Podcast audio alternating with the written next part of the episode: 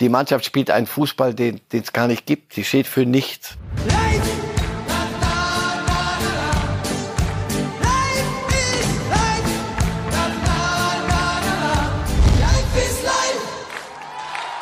Gute Grätsche, schlechte Grätsche. Wir sehen hier die Grätschen der Woche sozusagen. Mats Hummels, ah, rot gegen Leipzig und dann Süle, hurra, gerettet gegen Paris.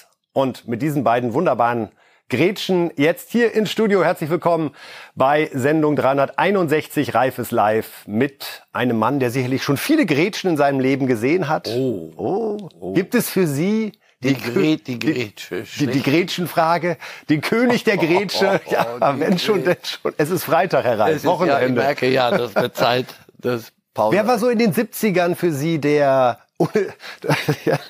also wer war... Immerhin, Sie mit den 70ern an und nicht irgendwo vor dem Krieg. Gibt es so einen, wo Sie sagen, da haben Sie zum ersten Mal so ein Grätschgefühl bei Jürgen Kohler, wir haben doch letzte Woche, haben wir nicht letzte Woche Manchester United gesprochen über Jürgen Kohler? Doch, da, da erinnere ich mich. Auf der als, Linie. Äh, da war Mats Hummels doch der Aufhänger im positiven Sinne, so als er als so. Fußballgott gefeiert wurde. So schnell geht's. Und ja, und da haben wir doch letzte Woche noch von Edin Terzic gehört, die gehen viel zu früh runter. Kommt alles gleich auch wieder, Herr Reif. Nehmen Sie nicht alles vorweg. Besser Okay. Also los, komm, lass uns anfangen mit Wir streichen Gretchen. die 70er, okay? Alles ja. klar. Nein, also die Dortmund-Grätsche von Süle ein bisschen später in der Sendung, liebe Fußballfans. Wir beginnen mit dem FC Bayern, dann wie gesagt der BVB mit allen Themen. Timo Werner wollen wir näher beleuchten. Gleiches gilt für Manchester United. Und am Ende diskutieren wir noch die Frage eines Nationalmannschafts-Comebacks. Schauen wir mal, was dabei rauskommt. Jetzt aber zunächst die Bayern. Ja, herzlichen Glückwunsch. Gruppensieg, fünf Siege, ein Unentschieden. Aktuell das 1 zu 0 bei Manchester United. Und es fiel, Herr Reif, nach der Einwechslung von Thomas Müller. Hm. Und jetzt wird es doch die letzten beiden Spiele für Müller reichen. In der ersten Elf, oder? Ach, wollen Sie wirklich Thomas Müller in die Ecke stellen, dass es für ihn mal reichen muss? Ich weiß es nicht. Ich weiß es nicht, welche Position wird gebraucht. Koman verletzt, Gnabry verletzt, das mit Choupo-Moteng kommt, glaube ich, erstmal in die Schublade. Choupo-Moteng, glaube ich, ist mal äh, genug probiert. Und, aber das andere sind Außenspieler, ist Müller ein Außenspieler. Also natürlich wird, kommt jetzt langsam die Zeit, wo man ihn sowieso brauchen wird, wegen, auch wegen, wegen Afrika Cup. Was weiß ich, es ist, es, er wird seine Spiele kriegen. Ob das automatisch jetzt passieren muss, weil jetzt zwei verletzt sind oder ob da noch eine andere Idee ist. Aber und es hängt von seiner Form ab. Nochmal. Tuchel da nicht mehr, ne? So eigentlich wäre das doch jetzt so ein Reflex. Ja, logisch. Reingekommen, Tor gemacht, zwei verletzt, Musiala geht nach außen, ja, Müller in die Mitte. Sie sind gut beraten in München, denke ich, und das, so schätze ich Sie auch ein, nach ein paar äh, schlauen und, und euphorischen Worten bei Bankett, das United-Spiel nicht übermäßig schwer zu gewichten, weil jedes anständige Training an der Sebener Straße ist anstrengender als dieses Spiel gegen diesen Gegner am, am Dienstag. Also daraus die, die, die großen Schüsse ziehen, glaube ich, werden sie nicht. Nochmal, Müller er kann doch was, das sieht man doch auch. Aber wie viel kann er? Was, was bringt er? Was kann er der Mannschaft jetzt helfen? Das wird das Thema sein. À la longue, was mit seinem Vertrag angeht, aber auch jetzt Woche für Woche. Ich kann mir nicht vorstellen, um da, um da wirklich Strich drunter zu machen, ich kann mir nicht vorstellen, dass Tuchel irgendwelche sachfremden Dinge im Kopf hat. Das wäre ja verrückt. Sondern wirklich an der Sache entlang das, die und die habe ich, der, was macht er im Training und dann stelle ich das so und so auf. Und wenn Müller nicht mehr dazugehört zu denen, an die man denkt, wenn man eine Mannschaft aufstellt, dann wird man sich ganz andere Dinge überlegen müssen. Aber das sehe ich nicht, denn jedes Mal, wenn er reinkommt, sieht man, da ist ja noch einiges. Und seine fast kindliche Freude nach dem Spiel, als er noch Sprints machen durfte mit anderen Ersatzspielern, weil er ja nicht die ganze Zeit gespielt hat, zeigt, Freude hat er an all diesen Reisen und Einsätzen und dann eben auch Siegen. Manuel Neuer, der Kapitän, hat äh, darauf verwiesen, dass es darum ging, was zu beweisen in Manchester nach diesem 1 zu 5 in Frankfurt. Und er schaut auch mal kurz auf die Auslosung am Montag voraus, was wir gleich auch tun werden. Aber hier zunächst mal Manuel Neuer. Das ist ein anderer Wettbewerb hier, dass äh, wir froh waren, dass wir wieder ein Spiel vor der Brust haben, wo wir uns beweisen können. Das war wichtig. Und äh, das haben wir auch gezeigt und das haben wir auch von der ersten Minute an gezeigt. Ähm, ich glaube, äh, dass sowas natürlich immer in den Köpfen ist, aber äh, das sich be beweisen, äh, das äh, hat, hat viel Wert gehabt für uns alle, äh, dass wir wieder auf dem Platz stehen konnten, dass wir eine große Mannschaft auch vor der hier auswärts im Old Trafford vor uns hatten. Und ich glaube, das war ganz wichtig, dass wir gezeigt haben, dass wir hier einen verdienten Sieg auch eingefahren haben. Ich denke, dass wir jetzt auch wieder in dieser Gruppenphase verdient äh, hier durchgegangen sind und dass wir uns freuen können auf die K.O.-Spiele. Ähm, wir müssen natürlich abwarten, gegen wen wir spielen werden, aber grundsätzlich haben wir wieder eine gute Gruppenphase hier gespielt und verdient auch gewonnen. Soweit Manuel Neuer, Herr Reif, bevor wir zu einer Ihrer Lieblingsdisziplinen kommen und auf mögliche Gegner schauen. Wo sehen Sie die Bayern jetzt in Europa? Am Ende steht eine Gruppenphase mit fünf Siegen und einem Unentschieden, was beeindruckend ist, aber auch nicht so, dass Sie sagen würden, Champions League Finale in London ist schon gebucht? Nein, dazu war auch die Gruppe überschaubar. Kopenhagen, Galatasaray, Manchester. Ja, und, und eben Manchester United. Klingt gut, ist aber nicht gut. Äh, ich hab, ich hab, wir kommen noch zu denen. Also da ist nicht, nicht furchtbar viel zu sagen. Nur eine Ergänzung dazu. Ich erinnere mich noch an Luis van Gaal in seinem ersten Jahr als Bayern-Trainer, wo es erst sehr beschwerlich war. Das Aus in der Champions League drohte und mit einem 4 zu 1 bei Juventus Turin retteten ja. sie sich und Van Gaal sagte hinterher, mein Glück ist, dass die Deutschen dachten, Juve wäre noch eine große Mannschaft. Ja, das, das schwingt natürlich mit, aber wie gesagt, dazu kommen wir nachher noch. Das ist traurig genug für die Jungs da in, in Manchester. In der Champions League haben sie ihren Job gemacht. Punkt. Nicht mehr, nicht weniger. Das Spiel gegen Kopenhagen, da merktest du dann auch schon, oh man, muss man denn wirklich das bis zu Ende machen? Ist doch schon alles geklärt, lass uns dann zu Hause bleiben. Aber das kann man ihnen nicht nehmen. Sie, sie, die, die, der Rest der, der Konkurrenz sieht ja auch, wie die da durchmarschieren. Die, was, seit wie vielen Gruppenspielen nicht ungeschlagen über 40, 40 was weiß ich. Also die Gruppe ist für die Bayern nix, aber die Gruppe ist auch nichts. Okay, wir gucken, wir reden wir gucken ins Achtelfinale, Herr Reif. So, ab Und jetzt. Da kann es schon, obwohl die Bayern Gruppensieger sind, unangenehm werden. So, stellen Sie sich mal vor, einer von denen, die Sie mir jetzt gerade hier aufschreiben, ist, ist in Topform und die Bayern mal nicht in Topform. Was machen wir denn dann? Dann ist Achtelfinale Schluss, dann ist die ganze Gruppe nichts wert gewesen. Wen also haben Sie da besonders im Sinn? Neapel, Inter Mailand, Eindhoven, Lazio Rom, Paris Saint-Germain und Porto sind die möglichen Gegner und es ist, glaube ich, keine Überraschung, dass man vor allen Dingen an Neapel, Inter Mailand und Paris hängen bleibt.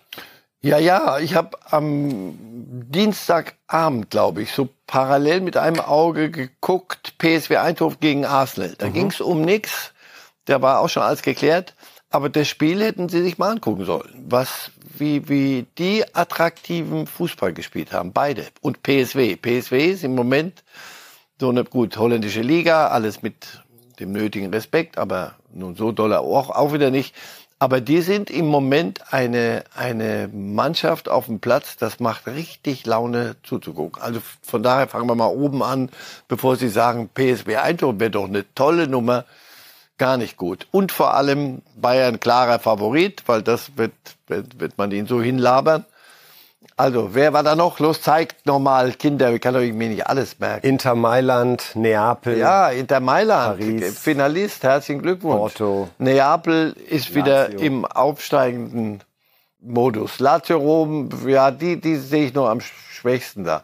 Paris, sie möchten wirklich gegen Paris. Ich möchte dem, gar nichts erreichen. Von dem man nicht weiß, nein, nein, das ist mehr so ins, ins Grundsätzliche.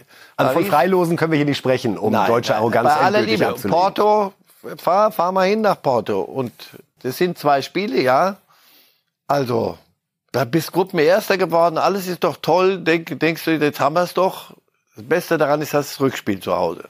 Das ist noch, damit hat man sich ein bisschen was aufs Brot schon mal geschmiert. Aber da ist eine Menge Holz. Am Montag die Auslosung, wir werden es wissen, Herr Reif. Eine Szene aus diesem Manchester United-Spiel würde ich gerne noch mit Ihnen besprechen, weil ich finde, dass Harry Kane da erinnert hat an einen ganz besonderen Moment äh, der Bayern in der Champions League-Geschichte. Das war damals Effenberg gegen Beckham 2001 im Viertelfinale, wo Effe Beckham richtig schön abgeräumt hat, hinterher auch sagte, die gelbe Karte war da, um ein Zeichen zu setzen. Hier kam Kane direkt ange sprintet, als Garnacho da Coman in die Bande gedrückt hat und hat sich den gepackt, hat dann auch mit Bruno Fernandes hinterher noch heftig diskutiert.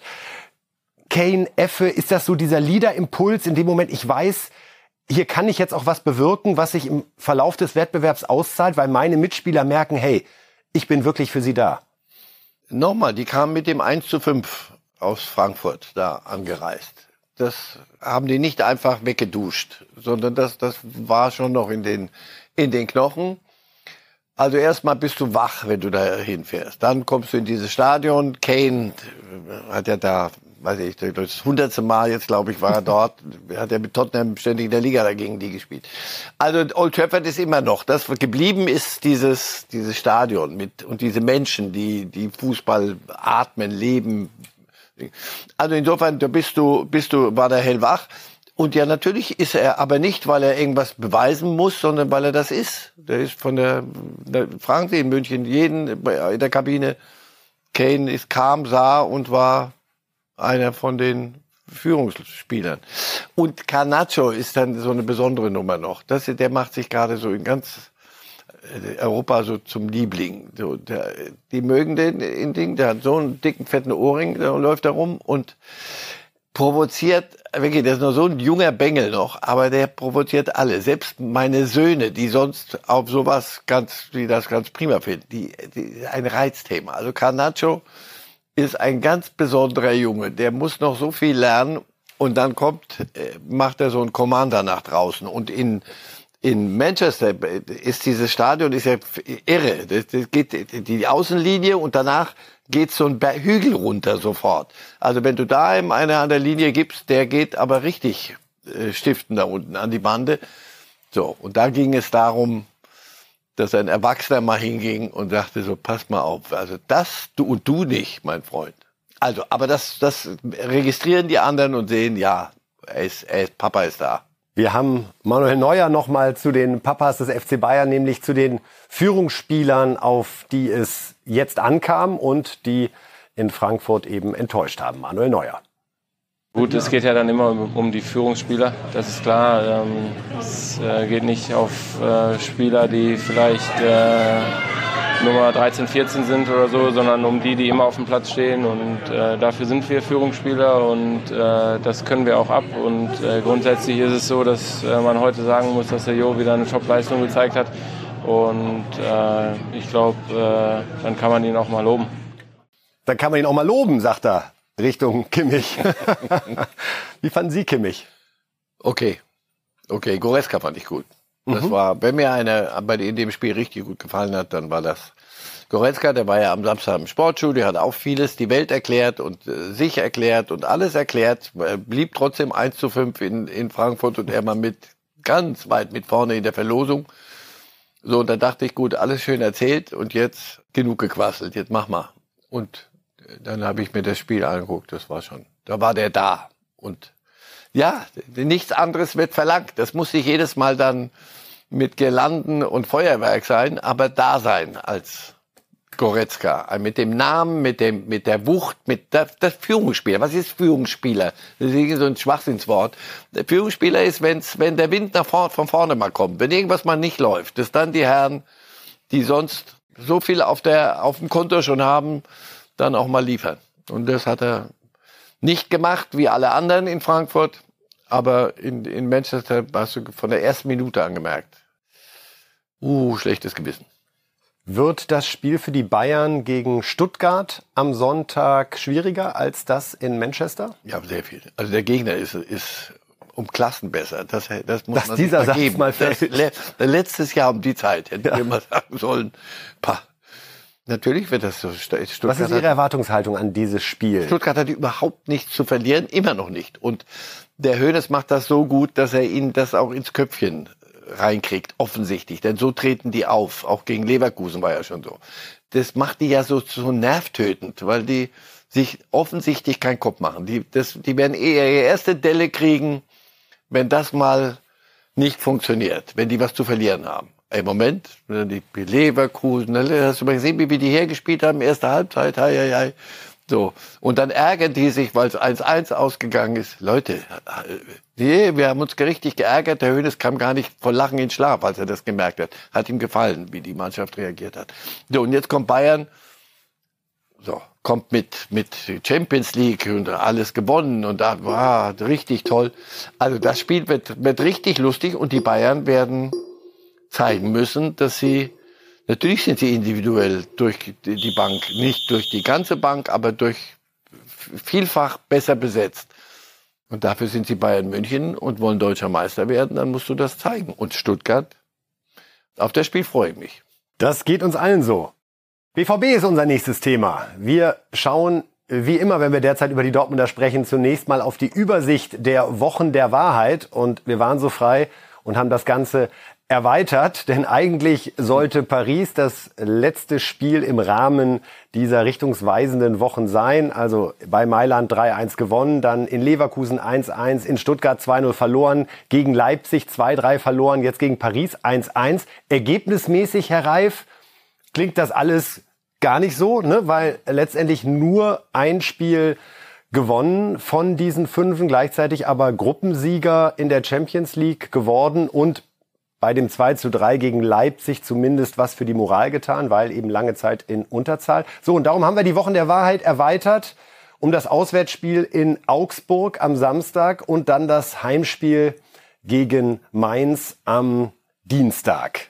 Jetzt loben Sie sich mal nicht so dolle selber, dass Sie das erweitert haben, sondern wenn Sie es nicht gemacht hätten, hätte ich Sie des Schwachsinns geziehen. Denn Schwein das, die zwei Spiele werden, das ist, jetzt geht's um Wahrheit. Jetzt möchte ich mal endlich die Wahrheit hören. Ich habe die Woche in, in, in Zürich, Champions League Sendung, eine Praktik, ich soll Dortmund erklären.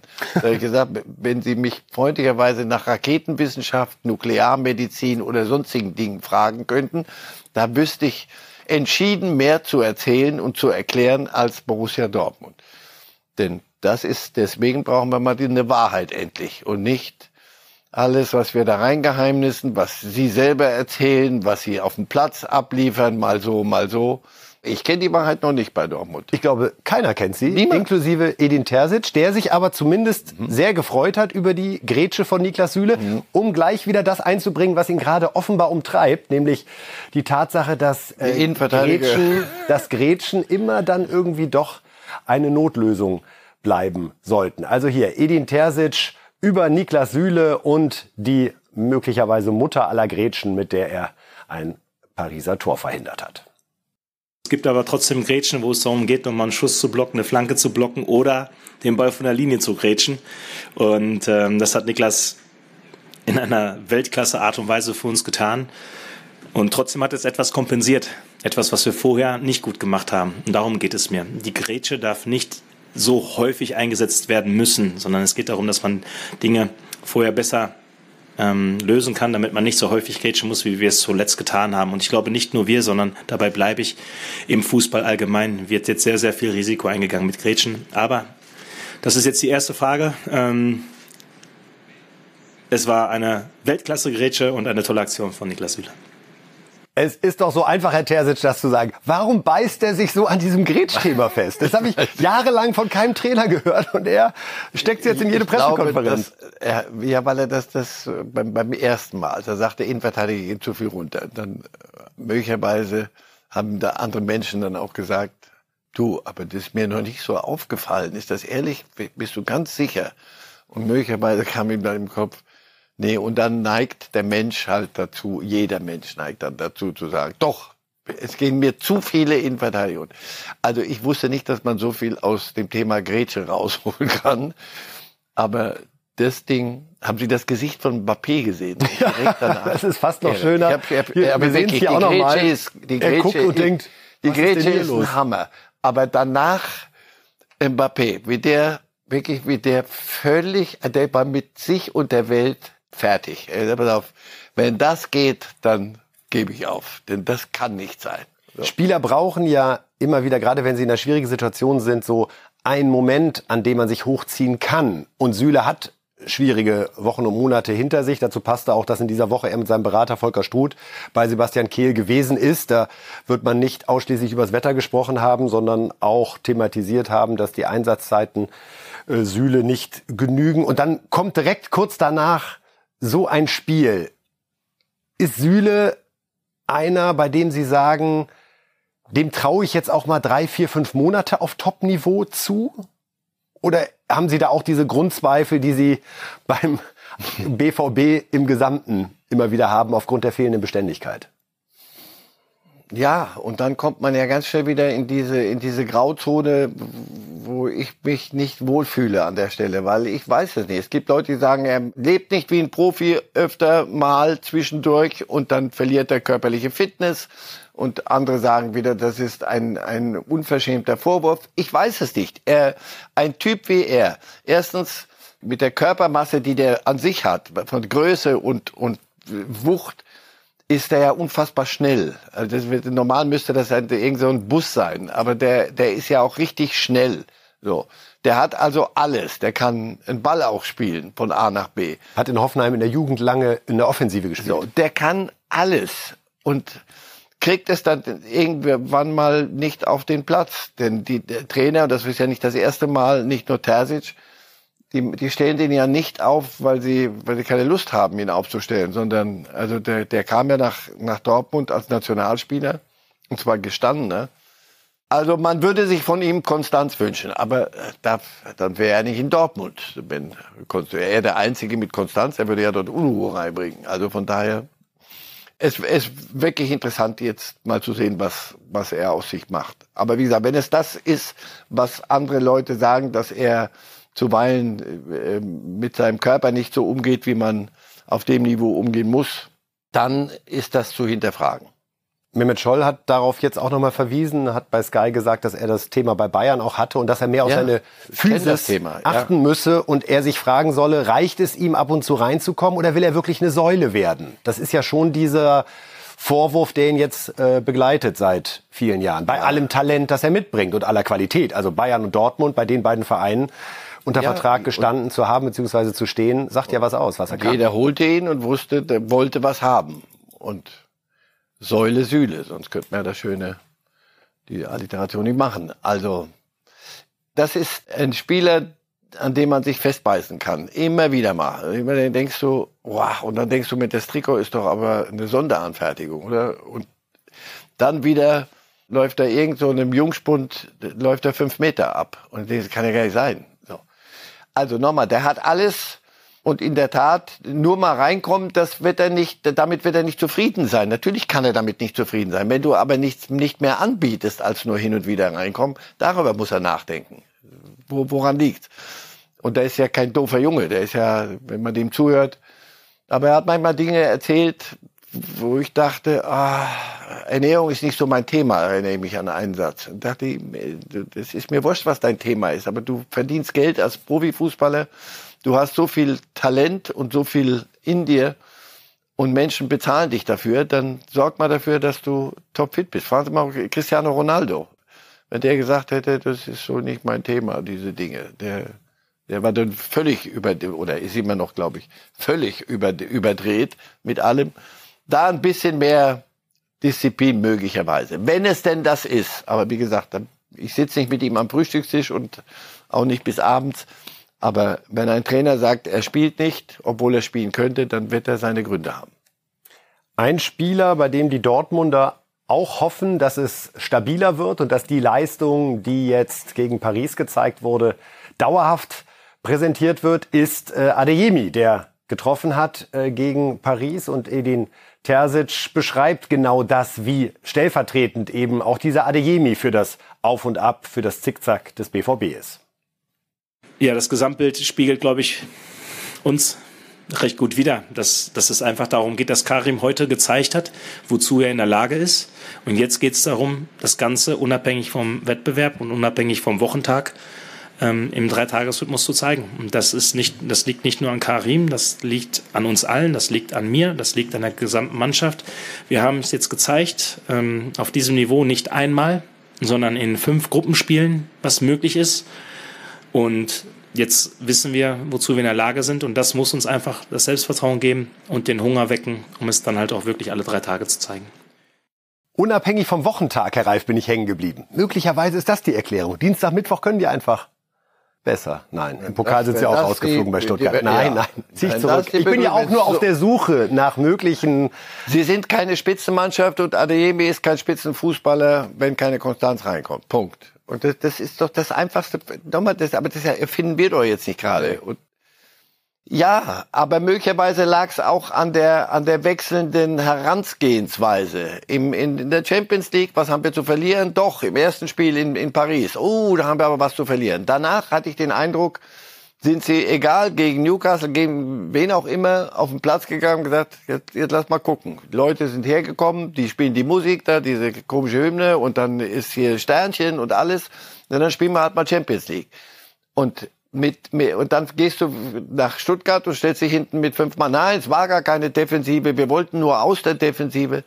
Möglicherweise ist diese Mannschaft dazu nicht gemacht und auch da muss ich dann der Trainer fragen, der, der gibt ja die Marschrichtung vor mit viel Worten wurde mir nochmal erklärt, nee, es war eigentlich gar nicht defensiv, aber ich habe das Spiel gesehen, ich habe gedacht, aber der stand doch nur hinten drin. Und wenn du dann irgendwann mal nicht mehr hinten rauskommst und den Gegner so stark machst, dass die denken, oh ja, ja, hier geht ja alles heute, dann sieht das halt so aus. Also, da gibt's ein paar Ansätze gibt es, aber den einen Schlüssel habe ich noch nicht. Wir schauen mal auf die möglichen Dortmund-Gegner im Achtelfinale. Überraschung, teilweise doppelt sich das mit dem FC Bayern. Schließlich sind ja beide Gruppensieger geworden. Aber Kopenhagen als weitere Möglichkeit äh, für die Dortmunder. Dafür ist logischerweise Paris raus, weil sie die schon in der Gruppenphase hatten. Auch dann kommt Eindhoven, auch dann kommt Neapel, auch dann kommt Inter Mailand, Lazio Rom und Porto. Also möglicherweise kriegen wir eine schöne Deutschland gegen Italien Achtelfinalrunde. Denkbar an der. Es ist Champions Stelle. League und Weihnachten ist ja dann vorbei. Und da sind in der Regel die Gegner ein bisschen stärker als in der Gruppenphase. Obwohl, wie gesagt, das, was die Dortmunder da hingekriegt haben, top, ist allererste Sahne und aller Ehren wert und Umso negativ daran ist halt die Kehrseite, daran dürfen sie sich und müssen sie sich messen lassen. Und dann geht's gegen Augs nach Augsburg und gegen Mainz.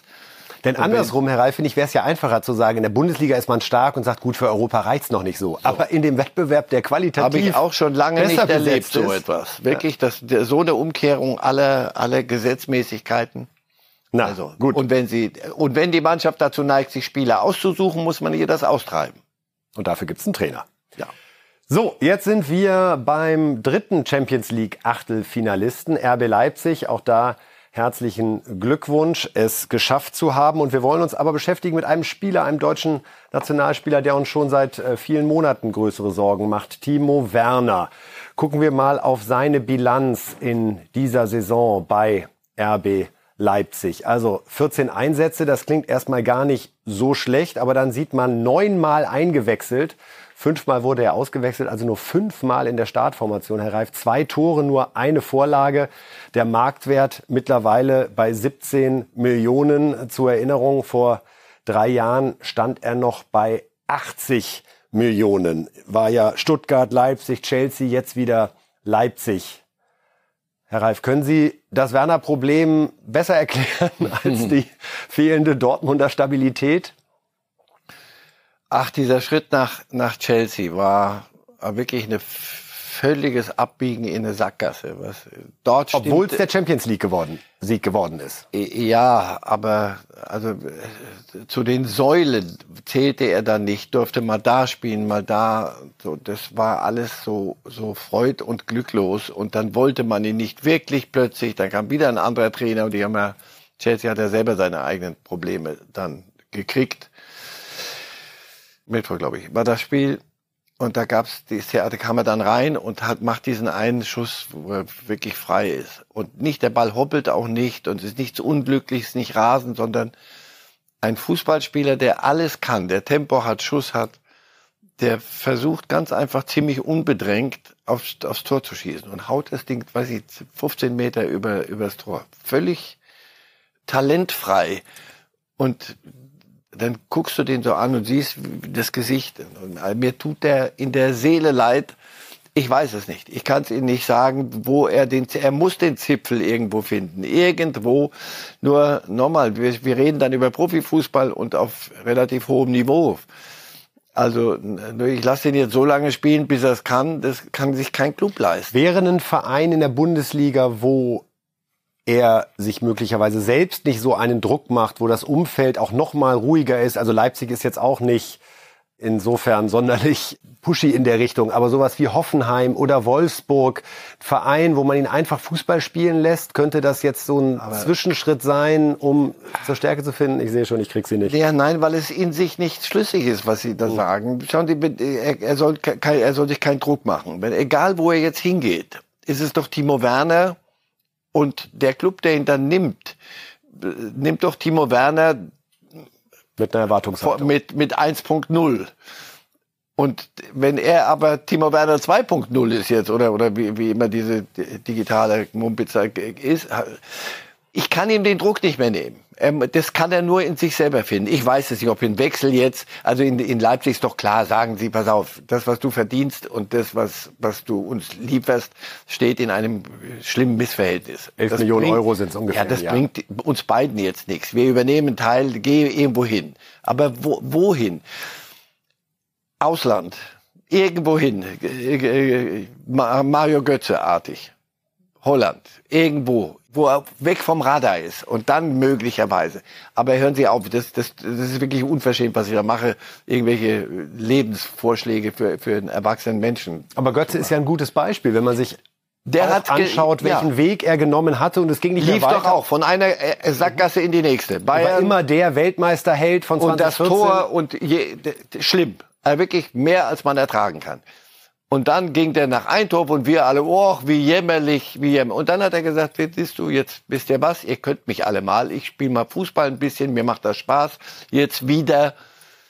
Das könnte eine Lösung sein. Also ich würde es ihm wirklich wünschen, weil nochmal, der hat ja nicht verlernt, doch, im Moment sieht es aus, ein normal einfacher Schuss, wirklich, wenn Sie die Szene, gucken Sie sich die nochmal an, das, ist, das ich hatte Tränen in den Augen. Das kann nicht wahr sein.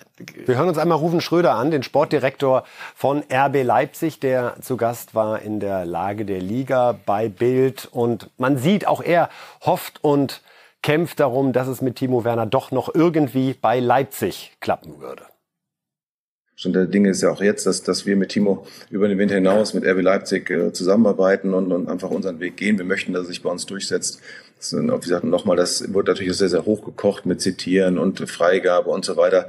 Kann ich in der Form überhaupt nicht bestätigen. Es ist einfach wichtig, dass wir mit unseren Jungs äh, sprechen, mit allen, mit den Stammspielern, mit den Spielern, die aktuell vielleicht hinten dran sind, die, die große Ambitionen haben. Wir haben einen relativ kleinen Kader, der, wo jeder die äh, Situation nutzen möchte zu spielen. Das ist ein ganz normaler Prozess und von daher sind wir mit Timo im Austausch.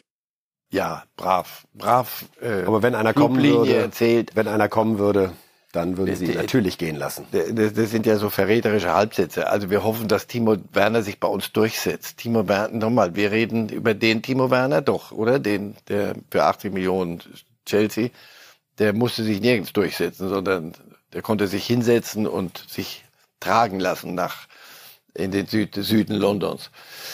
Also deswegen durchsetzen. Nein, der muss sich gegen sich selber durchsetzen. Das ist im Moment das, das Problem. Und Durchsetzen ist das Stichwort, Herr Reif, am Ende. Wir würden noch gerne einmal kurz auf die Gegner von Leipzig oh, schauen, ja. wenn es genehm ist. Lassen Sie mich raten, es sind ähnliche wie... Nein. Na, nein, Leipzig weil Sie sind ja, Zweiter. Zweiter Herr Jesus Maria, jetzt pass auf. Also. noch passiert. Denn da sehen wir jetzt, ja. naja, also es könnte Arsenal werden, es könnte Real Madrid werden, es könnte Barcelona werden ja. oder San Sebastian oder Atletico Madrid. Interessanterweise eigentlich klar, dass die einen nahezu sicheren Spanier kriegen. Es wird wahrscheinlich Arsenal. Gibt's von Ihnen einen Satz dazu? der Laie sagt jetzt wieder, San Sebastian wäre das leichteste Los und Sie werden mir die Ohren langziehen. Nein, San Sebastian ist das Los, wo der Laie sagt, dass die, die müsst ihr aber weghauen.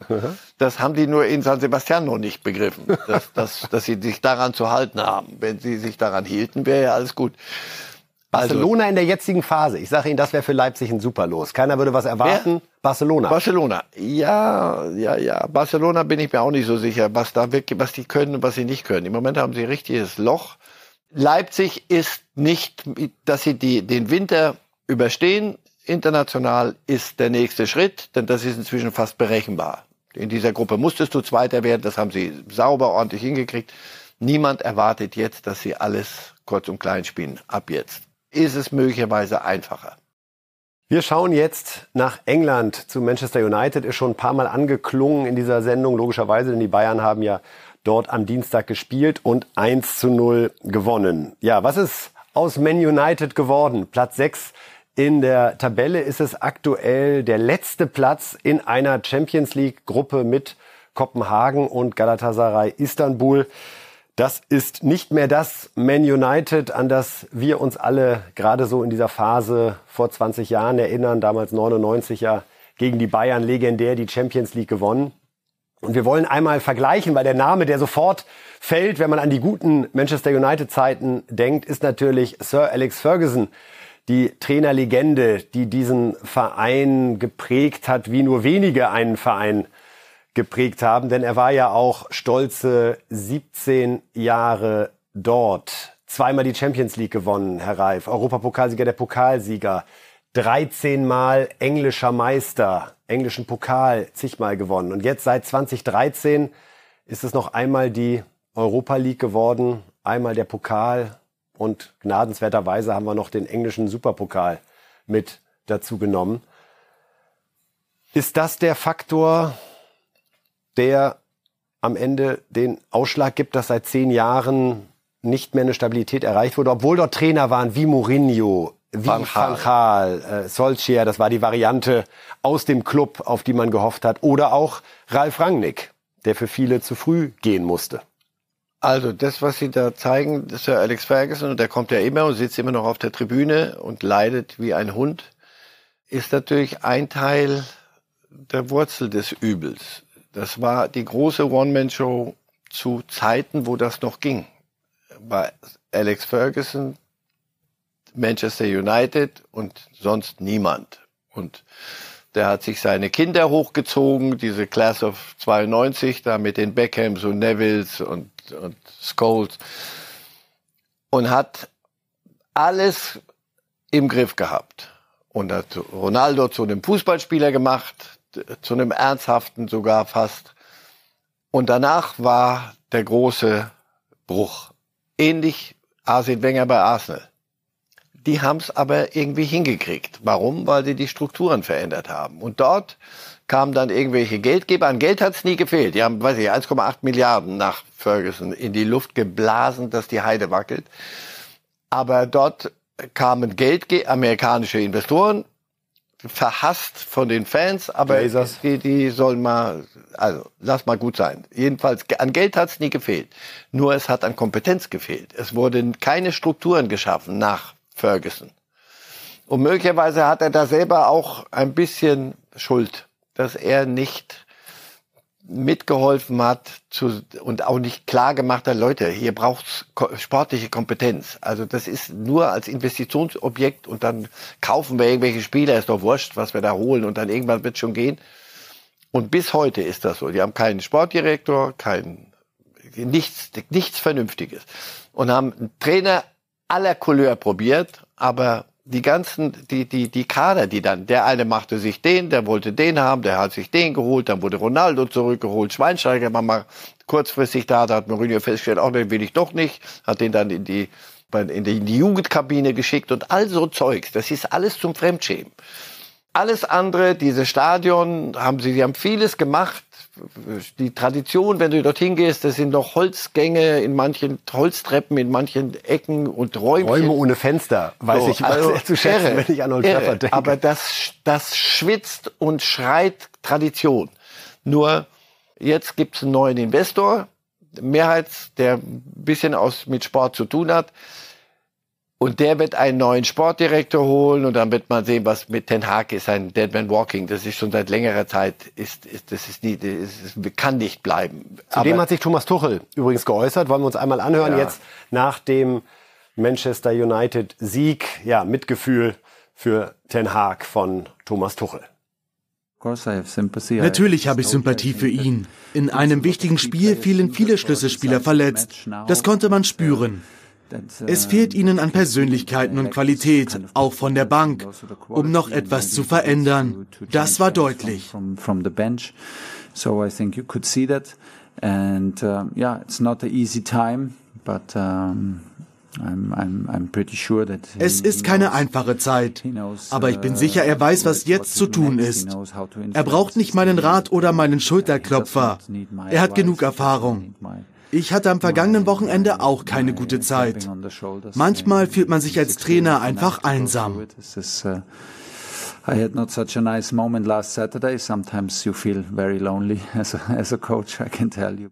Ja, Thomas Tuchel gibt sich Mühe, nicht ja, zu sagen, der fühlt auch, dass für Ten Hag die Reise bald vorbei ist, oder? Ja, weil Ten Hag war natürlich ein prima Trainer bei Ajax Amsterdam, aber Manchester United ist drei Nummern zu groß und er hatte auch seine, den Kader nicht, nicht vernünftig verstärkt, wollte da fünf, sechs, sieben holländische Spieler, von denen, weiß ich, ist überhaupt keiner mehr auf dem Platz. Wer könnte jetzt der Mann sein, keiner, keiner im Moment hat Lust und keiner sich das Elend anzutun, sondern da wird ein, ein richtiges Revier, er wird auch nicht entlassen werden, Ten Hag so schnell, weil der, die warten alle, bis der neue Investor da ist, der mit einem neuen Sportdirektor kommt und danach wird erst alles, und sie müssen alles auf den Kopf stellen und sie müssen ziemlich bei Null anfangen. Jetzt freuen sie sich in der Liga, ist doch gar nicht so schlecht, sechster Platz. Hör auf. Also Manchester City, die lachen sich tot, die 300 Meter Luftlinie weg, die, die spielen die noch mit oder nicht? Also die verlieren zu Hause 0-3 gegen Bournemouth und nicht so wie, wie Bayern ein Spiel Totalabsturz, sondern das ist systemisch fast. Und wer das Spiel gesehen hat am Dienstag, wie gesagt, das war äh, das war der absolute Tiefpunkt. Ich habe die wirklich sieben oder acht Mal in, in United im, in Old Trafford gesehen. Also das, das ist wirklich feuchte Hände. Wenn man mal englisches Wunschkonzert spielen dürfte, geht das fast nur mit so Persönlichkeiten wie Klopp oder Guardiola? Ich weiß, man kriegt sie jetzt nicht, aber Nein, es geht nur mit, mit einer, mit, mit Strukturen, die, die die Sinn machen. Rangnick hatte Den Haag angeboten, Sportdirektor zu machen. Das wollte Den Haag nicht. Das war ihm zu viel von außen reingeredet. Ein sehr selbstbewusster Holländer wollte die Sache alleine wuppen. Das ist krachend schiefgegangen. Du wirst dort einen, eine richtige sportliche Führung brauchen. Du wirst dir den Kader angucken müssen. Du wirst aufhören müssen, dir Varan und Casemiro. Warum sind die nicht mehr bei Real? Naja, weil möglicherweise irgendwelche Reisen zu Ende sind. Und dann lässt man die gerne gehen. Also, sie werden sich mit solchen Canachos, so einem Spaßvögelchen, den man noch erwachsen machen muss, ein Satz noch, Jaden Sancho, ja, über 100 Millionen haben die an Dortmund überwiesen. Und dann sagte der, hier wird gelogen, der Trainer lügt. Also das ist schon heavy, aber irgendwas muss ja nicht gestimmt haben an dem Verhältnis. So, dem haut man einmal dann zwischen die Hörner, lässt ihn sechsmal um Manchester rumlaufen und nochmal joggen laufen lassen und dann spielt er wieder der findet nicht statt. Also wenn ich da Verantwortlicher wäre und jemand verbrennt mir 110 Millionen einfach und lässt einen Spieler nicht mehr mitmachen. Also ich verstehe den Haag dann auch an manchen Stellen nicht. Die Mannschaft spielt einen Fußball, den es gar nicht gibt. Sie steht für nichts. Mal gewinnen sie auch mal und haben noch mal auch so Rashford und solche Leute. Kane wäre ja fast da gelandet. Der heute ist der happy, dass das nicht geklappt hat. Der dank dem Herrgott, dass Levi da, der, der Tottenham-Boss gesagt hat, überall darfst du hingehen, aber du gehst nicht in der Liga zu einem Konkurrenten. Also, ja. die werden wir uns die nächsten Jahre angucken. Sie werden wiederkommen, weil ein solcher Club mit der Wucht und mit der und dem Geld, Fans, mit dem Geld auch, sie werden es hinkriegen. Nur endlich muss siehe 300 Meter Luftlinie entfernt, endlich muss mit viel Geld auch irgendwann mal Kompetenz her. Ob das dann ein Guardiola ist oder so. Nur es muss wieder Sinn machen, dahin zu gehen. Geben Sie mir heute einen seriösen Trainer, der sagt, das tue ich mir an in dem Zirkus. David Beckham wäre noch eine Variante. Der verdient sich jetzt gerade bei Miami seine ersten Sporen als Verantwortlicher.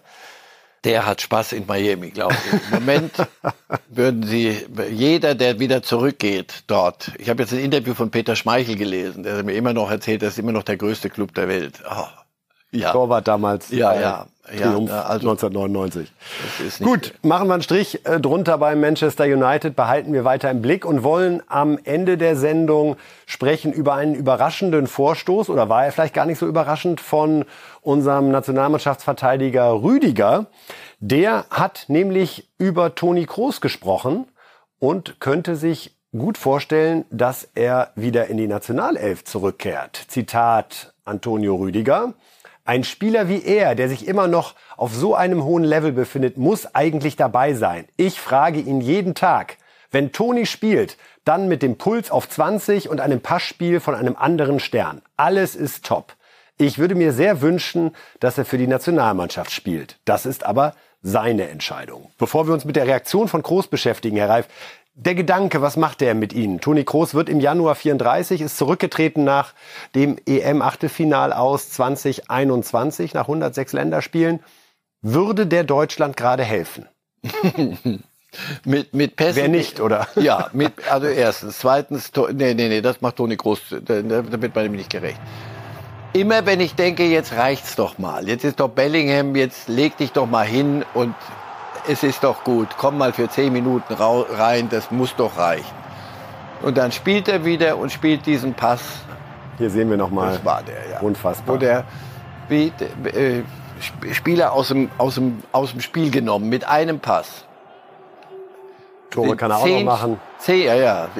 Zehn Spieler mit einem Pass äh, aus, aus der Partie genommen. Einer der besten Pässe, die Sie je gesehen haben? Ja.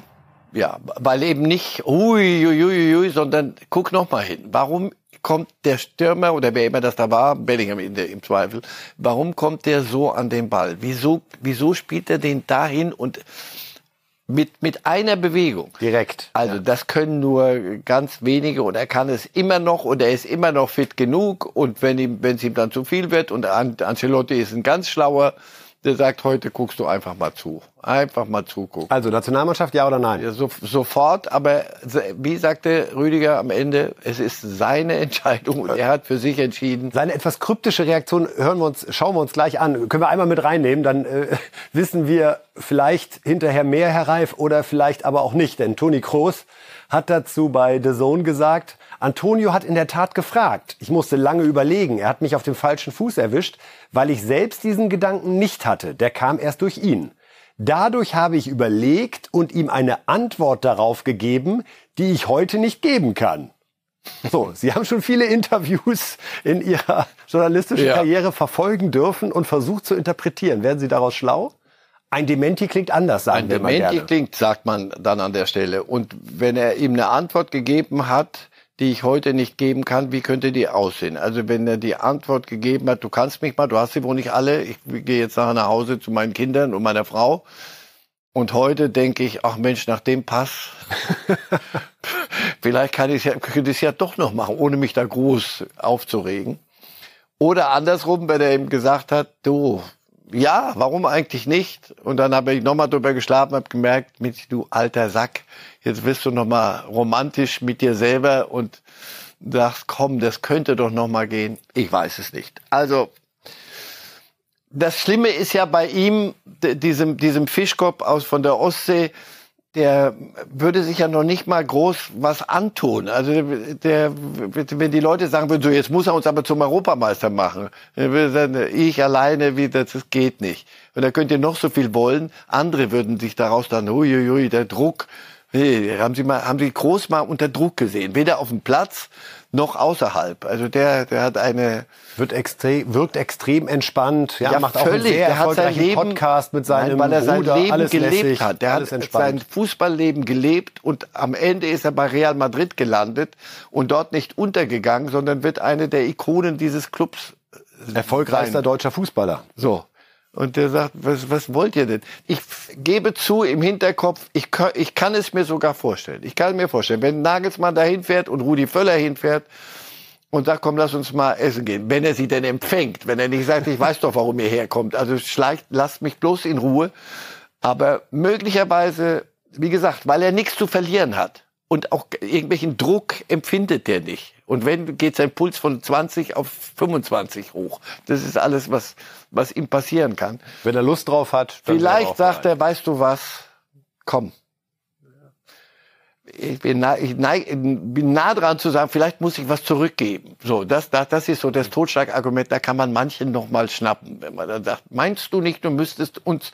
Darauf sagt er, sag mal, ihr habt doch, aber mich nach bei diesen letzten vergurkten Weltmeisterschaften, wo ich noch dabei war, habt ihr mich doch ganz besonders Auch das gehört ja zur Wahrheit dazu, dass seine Leistungen bei den beiden letzten Turnieren waren WM genauso 2018 gut wie die der und Kollegen. Euro 2021. Ja. Ist er nicht auffällig geworden im Vergleich zu den anderen.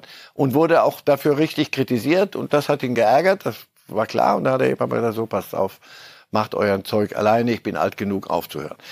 Wenn das alles verdampft ist, so über die Jährchen. Und wenn, wenn dann noch mal der richtige Punkt kommt und Rüdiger noch mal, und, oder Rüdiger schnappt ihn sich mal auf den Platz. Also wenn Rüdiger auf dem Platz und ihm mal richtig eine verpasst. Da wird's mit dem Widerspruch Und sagt, das ne? kriegst du jetzt jedes Mal, in jedem Training kriegst du von mir eine gezogen hier so lange, bis du sagst, ich, ich Merkst, Sie finden langsam Gefallen an dem ja, Gedanken. weil, aber, nat aber natürlich, so ein, so ein Spieler, der spielt doch bei, Ancelotti bringt ihn doch nicht, damit elf Mann auf dem Platz stehen, sondern immer noch gucken so Bellinghams zu ihm hoch. Und das könnte helfen.